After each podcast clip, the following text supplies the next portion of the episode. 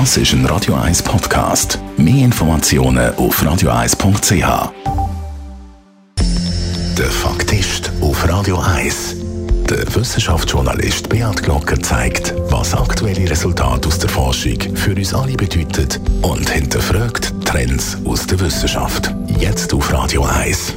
Präsentiert vom Wissensmagazin higgs.ch. Aber irgendwie handhaben die Chinesen das mit diesen Zahlen, sagen wir mal, bisschen anders. Seit China-Lockdown, dann meint China-Lockdown. Die Menschen sind eingesperrt in ihren Wohnungen oder weggesperrt in Quarantänezentren. Kein Vergleich zu dem, was viele Leute in der Schweiz schon als unzumutbare Freiheitsberaubung empfunden haben. Ein paar Wochen geschlossene Geschäfte, ein paar Monate Homeoffice und Maskenpflicht in neuralgischen Orten wie Konzertlokal, Fitnesszentren und öffentliche Verkehrsmittel. Nein, Lockdown made in China sieht anders aus. Er gilt in Shanghai für die meisten von den 26 Millionen Einwohner seit Ende März. Das bedeutet neben wochenlangem Eingesperrtsein auch, dass infizierte Personen konsequent in sogenannte Quarantänezentren überführt werden. Wir sehen Bilder von Kindern, die von ihren infizierten Eltern getrennt worden sind und jetzt zu Hunderten zusammengepfercht isoliert sind. Das hat drastische Folgen für isolierte, eingesperrte und weggesperrte, katastrophale hygienische Zustände, Hunger, Verzweiflung.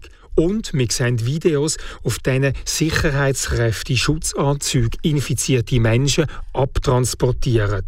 Szenen wie im schlimmsten Science-Fiction-Film.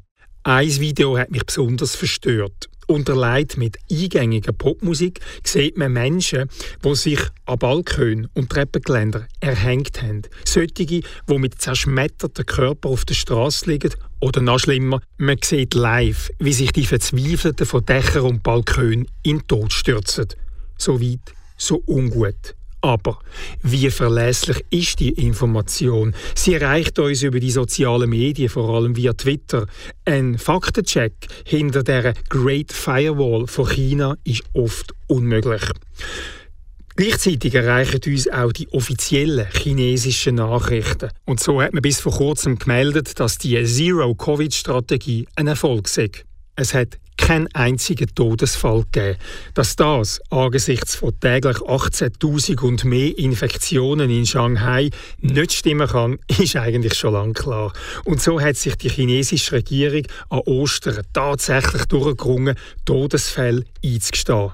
Drei Tote nach drei Wochen Lockdown. Da muss man nichts von Epidemiologie verstehen, um zu erkennen, dass diese Zahl angesichts der Infektionen vollkommen unrealistisch ist. Mindestens im Fall von deren offiziellen Nachricht ist also sonnenklar, dass sie falsch ist. Was machen unsere Medien? Die Nachrichtenagenturen von Deutschland und von der Schweiz, DPA und SDA, verbreiten die falsche Zahl unkommentiert. Viele Medien übernehmen sie. Blick, Now, SRF, Watson, Zentral Plus und so weiter. Das ist ein Problem. Es ist keine Information, sondern Propaganda. Die Pflicht der Medien wäre es aber, Quellen zu prüfen, einzuordnen und, wenn man sie nicht prüfen kann, das auch so zu sagen. Das ist besonders wichtig bei Meldungen von nicht demokratischen oder autokratischen Regimen. Das sehen wir ganz aktuell auch beim Ukraine-Krieg.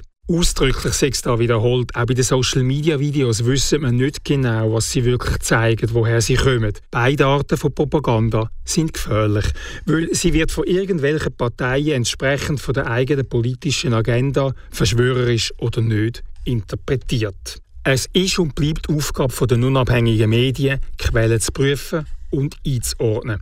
Ein sehr gutes Beispiel dafür habe ich in den letzten Wochen gesehen, und zwar Art und Weise, wie die deutsche Plattform Korrektiv oder der Tagesanzeiger die Informationsflut aus dem Ukraine-Krieg zu bewältigen versuchen. Im Ukraine-Blog vom Tagi geht die Redaktion Meldungen, vor allem aus den sozialen Medien an, und prüft sie auf ihren Wahrheitsgehalt.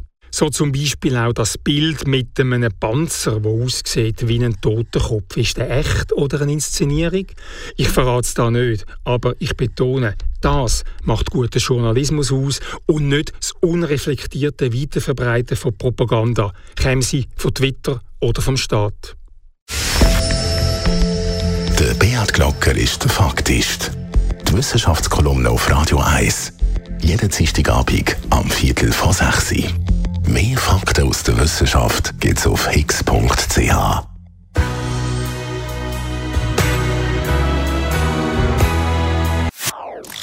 Das ist ein Radio 1 Podcast. Mehr Informationen auf radio1.ch.